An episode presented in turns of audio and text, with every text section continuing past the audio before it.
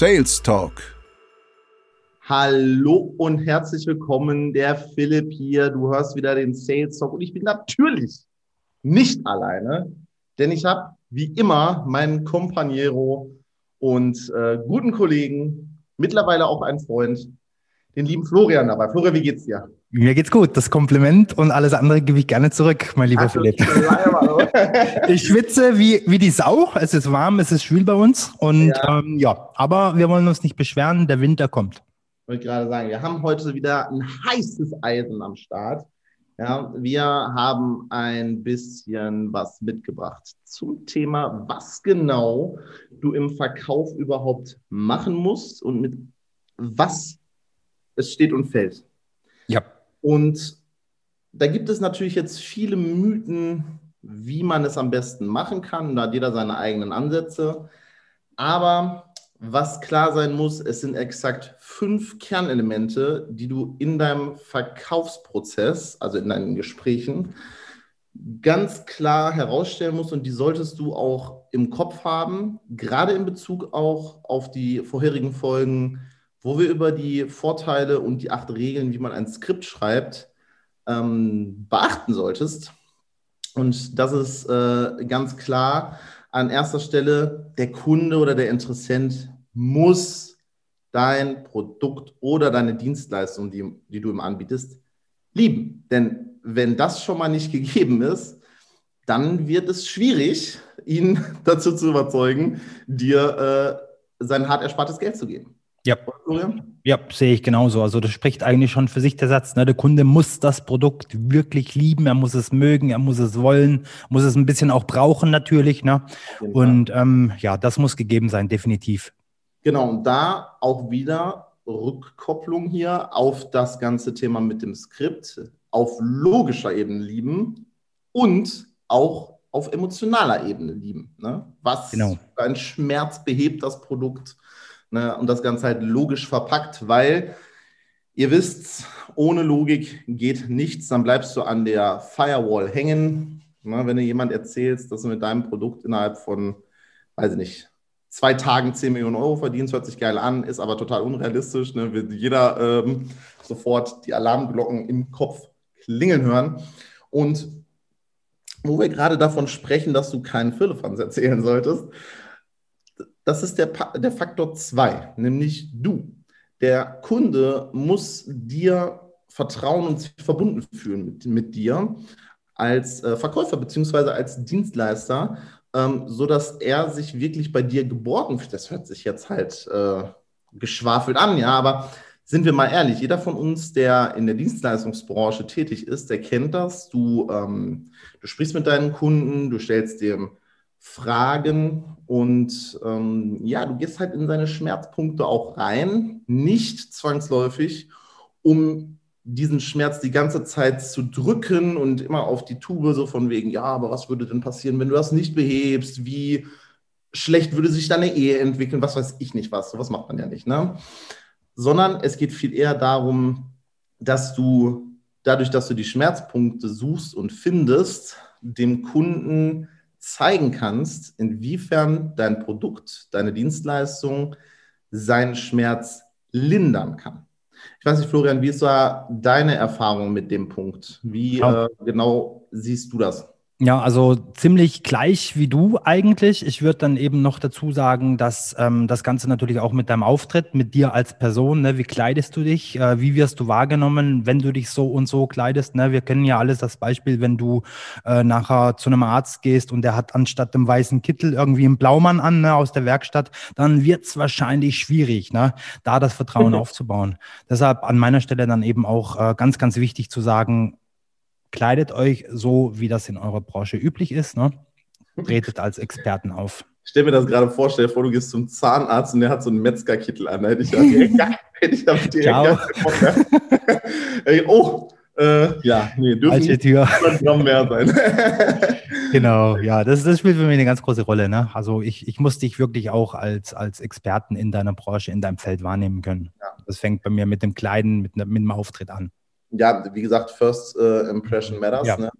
Äh, da kommen wir aber auch gleich nochmal drauf zu sprechen. Mhm. Und der dritte Faktor, der ist so ein kleines bisschen, würde ich jetzt sagen, eher für Vertriebsmitarbeiter, beziehungsweise für Leute, die jetzt, wie beschreibe ich das denn jetzt, die jetzt nicht ähm, selbstständig sind, sondern die vielleicht äh, ja eher in, in diesem ich habe Wortfindungsstörungen, das lassen wir trotzdem drin. Und zwar, wenn du nicht nur äh, dich selber vermarkten musst, sondern halt auch eine Firma. Ja, ja. zum Beispiel, äh, ist jetzt ein Beispiel, das mir jetzt gerade einfällt, ähm, Apple. Ja, mhm. Apple hat einen sehr hohen Trust-Faktor vom Hause aus, weil es ein etabliertes, äh, etablierte Brand ist. Ähm, und genau da ist bei, gerade wenn du am Anfang stehst, ist es da relativ schwierig weil die Leute noch nie etwas von dir gehört haben. Also gerade wenn du jetzt auch Kaltakquise machen solltest oder sowas, ähm, die kennen dich ja einfach nicht. Die wissen und dann kennen die auch nicht die Firma, die du vielleicht gegründet hast oder die Firma, für die du Closed Abschlüsse machst, was weiß ich nicht was. Ähm, und da muss man dann natürlich auch hingehen und die Firma verkaufen. Ja. Kann man faktisch gesehen ähnlich machen, wie man sich halt selber verkauft. Aber da kommen wir zum späteren Zeitpunkt nochmal. Wir wollen jetzt erstmal diese fünf Elemente nennen. Das ist aber sehr, sehr wichtig, ähm, wenn ich dich da kurz unterbrechen darf. Ja, ich habe ja, ich, ich habe es ja schon ein paar Mal gesagt, vor vielen, vielen Jahren war ich mal mit dem Staubsauger Tür zu Tür unterwegs und ich hatte da auch mal einen Kunden gehabt. Ähm, also das Gerät, das, das ist geil, das habe ich auch heute noch zu Hause. Ne? Das ist bombastisch. Ähm, ich, ich bin reingekommen, das ist schon mal ein gutes Zeichen. Wenn man irgendwo Tür zu Tür arbeitet und, und reingelassen wird, ist ein gutes Zeichen. Dann, man wird angenommen, da ist ein gewisses Vertrauen dann schon da. Ich glaube, sonst wird man keinen Fremden in die Wohnung lassen.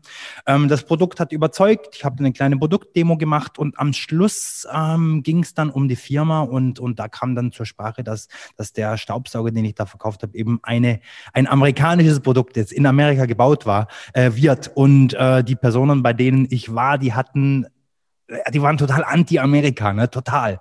Und, und daran ist das dann nachher gescheitert. Ne? Also absolut nur daran. Da konntest du machen, was du willst, ne? gibt es manchmal auch. Aber ja. deswegen wichtig. Ich habe überzeugt, das Produkt ist sowieso geil gewesen, ne? aber die Firma, ja, da hat es halt einfach nicht gepasst. Wenn die in Italien gewesen wären oder in Frankreich oder in Deutschland, dann hätte ich den Abschluss gemacht. Ne? Aber das ist das halt. Ne? Du kannst hypothetisch gesehen, kannst du ein besseres ähm, Smartphone entwickeln als Apple oder irgend Samsung oder sowas. Ähm, aber das Problem ist dann, wenn dich keiner kennt, dann wirst du nie im Leben den Preis von einem Apple-iPhone bekommen, obwohl du besser wärst. Und genau. da, darum geht es im Prinzip in diesem Punkt. Ja. Nummer vier ist auf meiner Liste die Aktionsschwelle. Die solltest du im Blick haben. Du solltest sie schon mal gehört haben, was genau das ist. Und darum geht es im Prinzip. Wir hatten ähm, ja ein super Interview mit dem lieben Marcel Mehnert. Grüße an dieser Stelle nochmal. Und da haben wir auch darüber gesprochen, wie Florian und ich kaufen. Und da hat Florian erzählt, dass er eher so der emotionale Verkäufer ist. Käufer, Käufer auch, ja. Käufer, ja, Verkäufer und Käufer, genau. Und äh, bei mir ist es halt eher umgekehrt. Ich bin eher so der logische Käufer. Ähm, das heißt, wenn ich sehe, das Ding bringt mir Nutzen oder die Dienstleistung bringt mir einen Nutzen und sie liegt in meinem Budget, dann bin ich eigentlich relativ einfach zu closen. Aber da gibt es nun mal Unterschiede, denn da können wir auch noch mal drauf gehen. Es gibt ja dadurch, dass wir euch jetzt gerade gesagt haben, die müssen das Produkt lieben, die müssen dich als Verkäufer oder als, als ähm, Berater mögen, lieben, wie auch immer und deine Firma auch. Das sind im Prinzip diese drei Sachen, wofür du die ganze Zeit Vertrauen und Sicherheit transferieren musst in deinem äh, Verkaufsgespräch. Und an der Stelle ist es dann auch so, dass jeder, also wenn man das auf einer Skala von 1 bis 10 dann immer so betrachtet, dann braucht der eine vielleicht, äh, also klar, Produkt lieben, sagen wir von 1 bis 10 ist eine 8 Mhm. Ja, dann äh, Verkäufer ist vielleicht eine 6 und Company eine 5. So, wenn das jetzt einer ist, der leicht zu mh, mm, einem Kauf zu animieren ist, weil die Dienstleistung eventuell auch nicht so teuer ist, dann kauft er. Mhm. Wenn das jetzt aber jemand ist, der ein sehr hohes Sicherheitsbedürfnis hat, dann wird das nicht reichen. Da musst du halt mit verschiedenen Techniken hingehen und für jedes dieser drei Aspekte für diese drei Zehner, wie der liebe Jordan Belfort immer so schön gesagt hat, musst du halt die ganze Zeit wieder etwas draufpacken, damit er sich immer sicherer wird, dass das Produkt wirklich geil ist, dass du eine vertrauenswürdige Person bist und dass deine Company nicht irgendeinen China-Schrott verkauft zum Beispiel, sondern wirklich etwas äh, dahinter steht und die eine klare Vision haben zum Beispiel, was die auf dem Markt erreichen möchten. Und du musst das dann halt vernünftig kommunizieren, sodass du halt auch Leute positiv beeinflussen kannst, die vielleicht am Anfang skeptisch sind. Ganz genau.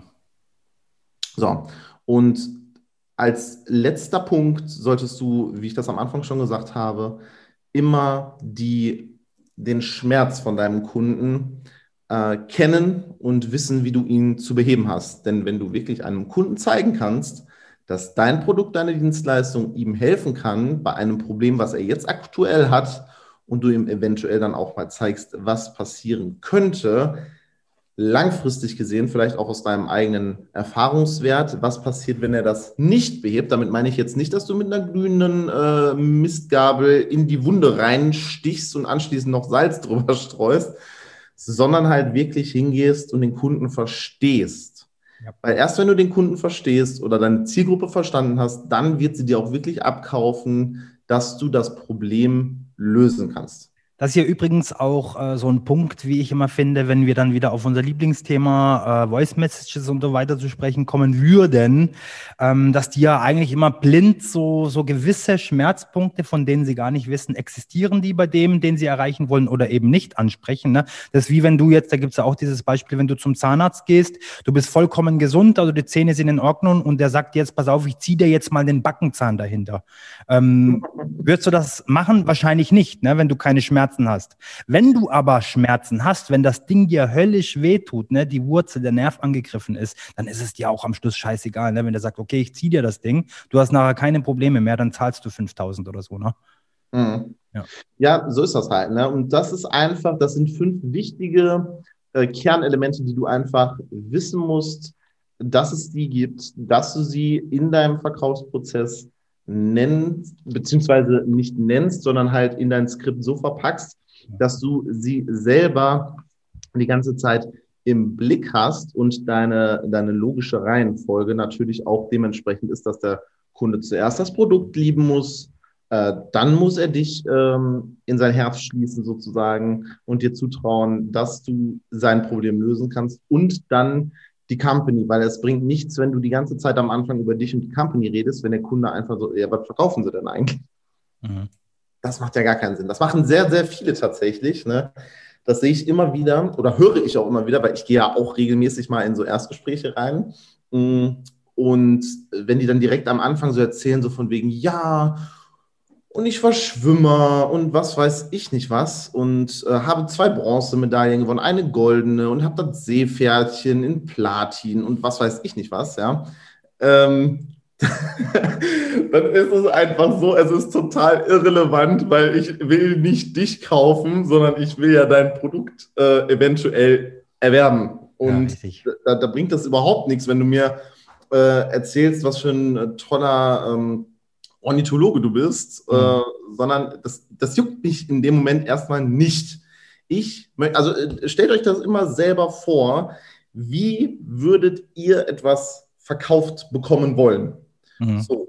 Und dann werdet ihr ganz klar das Muster erkennen, dass ihr zuerst sagt, okay, ich muss das Produkt lieben. Beispielsweise, wir bleiben jetzt einfach bei Apple, das ist eigentlich immer ganz, ganz an, anschaulich. Ne? Du musst wenn du jetzt sagst, du möchtest ein, ein neues Laptop haben und du entscheidest dich dann für ein MacBook zum Beispiel, dann hast du dich aus logischen und vielleicht auch ein bisschen emotionalen Gründen dafür entschieden, ein MacBook zu kaufen. Dann gehst du in den Apple Store und hast vielleicht noch zwei, drei Fragen und das klärst du dann mit einem super, und da muss man wirklich sagen, dass Apple wirklich, wirklich krass. Die haben so einen geilen Kundensupport, wenn du da reingehst und auch wenn du irgendwelche Fragen hast, die, ähm, die die kannst du fast eine Stunde belagern, ja, also würde ich jetzt nicht empfehlen, ne? aber die, die, die antworten auf alles, ne? also die sind da richtig, richtig gut geschult, muss ich ganz ehrlich sagen, und die erklären dir das super, super gut. Keine Werbung jetzt für Apple an, äh, an dieser Stelle nochmal erwähnt, sondern da ist es einfach so, die nehmen sich Zeit für dich, sodass du dann im Prinzip siehst, okay, dieser Verkäufer arbeitet jetzt in meinem lokalen Apple Store, den kann ich zwischendurch auch immer mal wieder fragen, vielleicht, wenn ich dann doch noch ein Problem habe. Und dann wächst dieser Trust-Faktor für den Verkäufer. Und klar, also über, dass die ihren Brand verkaufen müssen, da müssen wir jetzt nicht drüber reden. Aber das sind so Sachen und dann kaufst du letzten Endes das Produkt. So. Vorher läuft da gar nichts. Richtig. Erst wenn deine Fragen ausgemerzt sind und du wirklich vollkommen davon überzeugt bist, dass das ein sehr, sehr gutes Produkt ist, dass, das, äh, dass du immer einen Ansprechpartner hast, also unabhängig jetzt von dem Typen, wo du gekauft hast, denn die haben ja auch ganz viele Servicetechniker und sowas, die dir da äh, deine Sachen äh, fixen, wenn da was kaputt ist. Und die sind halt alle so geschult, dass sie, dass sie halt wirklich sich Zeit für dich nehmen. Du fühlst dich da wirklich so geborgen. Und das musst du bei deinem Kunden auch schaffen. Genau. Gerade bei Hochpreisangeboten, also wie das jetzt in aller Munde ist, gerade äh, wenn du eine Beratungsdienstleistung anbietest, wo du halt auch langfristig mit deinem Kunden zusammenarbeiten möchtest, wo du mit deinem Kunden zusammenarbeiten möchtest, ähm, wenn du jetzt halt äh, zum Beispiel dann with you Dienstleistungen hast, wie halt Coaching ähm, oder Training, oder logischerweise, wenn es ich sage jetzt mal nur um das Problemfixen geht als Agenturdienstleistung, aber selbst da möchtest du ja langfristig mit ihm zusammenarbeiten mhm. und da musst du einfach einen positiven Eindruck hinterlassen und er muss sich bei dir geborgen fühlen und ähm, dir einfach vertrauen, ja, genau. dass er immer wieder mit Problemen zu dir kommt. Genau, das ist der springende Punkt. Ne? Probleme lösen. Absolut. Eigentlich auf der Gewinnerstraße, wenn du diese fünf Kernelemente berücksichtigst. Ne? Und ansonsten musst du es halt machen wie die Coaches. Ne? Zahnarzt für alle spielen, jeden anrufen, jeden fragen und jedem so ein bisschen, ähm, oh, obwohl, Philipp hat es vorher noch gesagt, wir sollen niemanden beleidigen heute in der Folge. Nein, nein.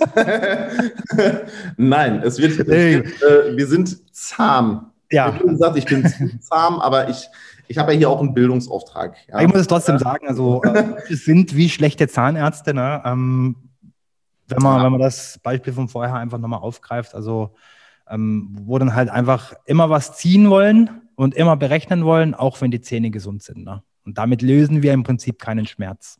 Schaffen ja. wir unter Umständen neue Probleme, die vorher nicht da waren. Absolut. Und ähm, da ist es jetzt einfach so, hör dir diese Folge nochmal an. Das ist jetzt eine kleine, klein wenig kürzere Folge, aber das liegt daran, weil wir jetzt direkt die nächste für euch produzieren möchten und die ist aufbauend auf dieser Folge. Ja? Also hör dir diese Folge nochmal an und schreib dir die fünf Punkte nochmal auf, damit du sie visualisieren kannst. Und wenn du das Ganze dann schon kombinierst mit den Sachen, die wir für die acht Regeln vom Skript und die Vorteile und so weiter genannt haben, dann wirst du wahrscheinlich schon einen großen Step nach vorne machen in deinem Verkaufsprozess, weil dann weißt du schon viel mehr als die meisten, die denken, sie haben Verkauf verstanden. Das ist richtig, kann ich absolut bestätigen. Und wenn du den Podcast schon eine Weile hörst, ich meine, so viele Folgen haben wir jetzt noch nicht, aber in der Zukunft, spätestens dann wirst du verstehen, dass der Podcast wie so ein kleines Workbook ist, ne, mit Ausnahme von den Interviewfolgen, alles eigentlich immer so ein bisschen aufeinander aufbaut. Absolut. Ja. So, und jetzt ist deine Aufgabe als Zuhörer, abonnieren, liken, teilen und das nächste Mal gefälligst wieder einschalten, wenn der Florian und ich euch wieder hier begrüßen. Ich freue mich drauf. Bleibt gesund, bleibt negativ. Wir hören uns. Adios, Muchachos. Adios.